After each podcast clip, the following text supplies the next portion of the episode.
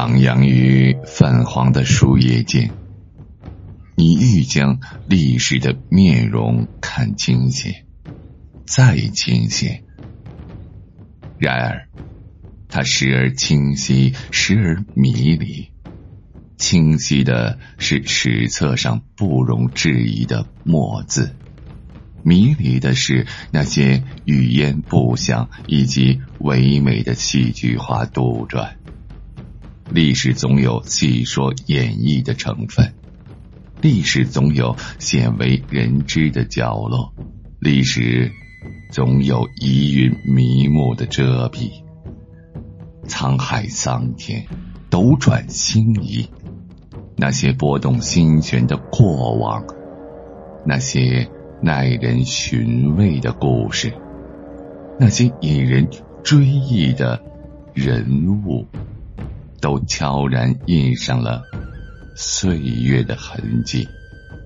那些历史的真相，有的在口耳相传中变成了假象，有的在时空变幻中被人们所遗忘，而历史的精彩就在轮回中一次又一次的重现。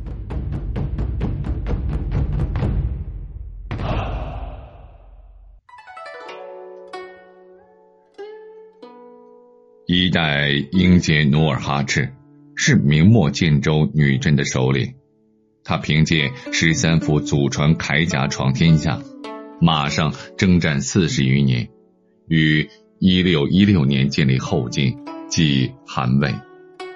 本来名不见经传的努尔哈赤是如何统一建州女真各部落，脱颖而出建立后金政权的呢？努尔哈赤本出生于建州女真的一个贵族家庭里，祖父和父亲都是建州女真的贵族，也是明朝风的建州左卫官员。努尔哈赤从小就练习骑马射箭，有一身好武艺。十岁那年，母亲死去，他的继母待他并不好，努尔哈赤不得不离开了家庭。和当地的小伙伴一起在茫茫林海里打猎、挖人参、采松子以及摘蘑菇，然后将这些山货带到抚顺卖掉，挣钱过活。努尔哈赤就是在那里接触到了许多的汉人，并且学会了汉文。建州女真的部落总是互相攻击，因此。明朝驻军将领也利用建州各部的矛盾来加强这一地区的统治。努尔哈赤二十五岁那年，建州女真部落土伦城的城主尼堪万兰带领明军攻打着古勒寨的城主阿台，而阿台的妻子是努尔哈赤的妹妹。于是，努尔哈赤的祖父带着他父亲去古勒寨探望孙女。不巧，正好碰上明军攻打古勒寨，他祖父和父亲在混战中都被明军杀害。努尔哈赤悲痛不已，他跑到明朝官吏那里说：“杀我祖父、父亲的是尼堪万兰，只要你们把尼堪万兰交给我，我就认了。”然而，明朝官吏只把他的祖父和父亲的遗体还给了他。却不肯交出尼堪外兰，由于顾及自己的力量过小，不敢得罪明军，于是努尔哈赤满腔悲愤的回到家中，翻出了他父亲留下的十三副铠甲，分发给他手下的士兵，向土伦城进攻。努尔哈赤英勇善战，尼堪万兰不是他的对手，狼狈逃走。努尔哈赤攻克了土伦城，继续追击，趁机又征服了建州女真的一些部落。尼堪麦兰东奔西逃，最后逃到了鄂勒会，也就是今天的黑龙江齐齐哈尔附近，请求明军的保护。努尔哈赤也追到了那里。明军看努尔哈赤不肯罢休，怕因此引发战争，就让努尔哈赤杀掉了尼堪外兰。自从努尔哈赤消灭了尼堪万兰之后，声名大噪。又过了几年，努尔哈赤就统一了建州女真，这就引起了女真部族其他各部的恐慌。当时的女真族共有三部，除了建州女真之外，还有海西女真和野人女真。海西女真中的叶赫部最强。一五九三年，叶赫部联合了女真、蒙古等九个部落，结成了联盟。合兵三万，分三路进攻努尔哈赤。努尔哈赤听说九部联军来攻，事先做好了迎战准备。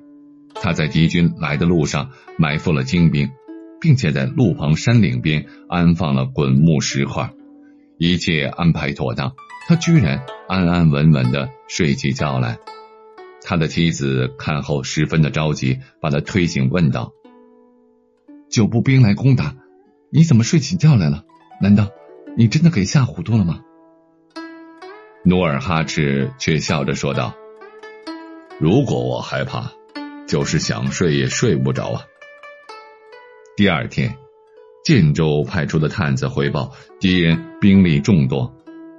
将士们听了有些泄气，努尔哈赤就鼓励将士们道：“不要怕，现在我们占据险要地形。”敌兵最多不过是乌合之众罢了。如果有哪一个领兵先攻，我们就杀掉他一两个头目，不怕他们不退。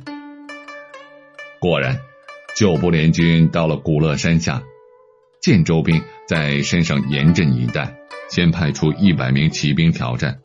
叶赫部一个头目冲来，马被木桩绊倒，建州兵上去把他杀了。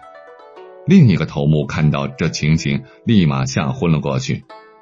这样一来，九部联军没有统一指挥，四散逃窜。努尔哈赤乘胜追击，击败了叶赫部。又过了数年，努尔哈赤基本统一了女真族各部落，开始真正的崛起了。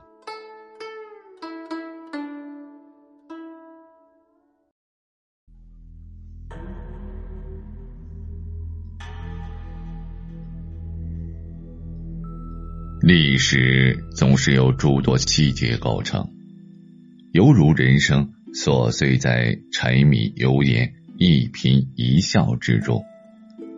传统的史学研究焦点集中于王朝更迭、社会的变迁，而我要为您讲述的，却是从细微之处入手，搜寻历史的蛛丝马迹，力求见微知著，去伪存真。作为历史的放大镜、透视镜和显微镜，不但从宏观上把握历史，还要从细微之处发现历史，帮助您学习历史、增长知识。在尊重史实的前提下，以生动活泼的语言为您讲述一个个历史人物、事件或是文化知识。播讲人，绝唱歌，欢迎您继续收听。